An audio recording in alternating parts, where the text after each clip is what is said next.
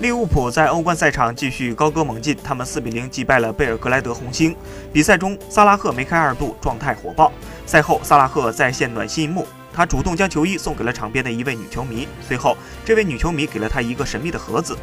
状态复苏的他可以在赛后好好庆祝，因为状态回勇的他解锁了一个成就：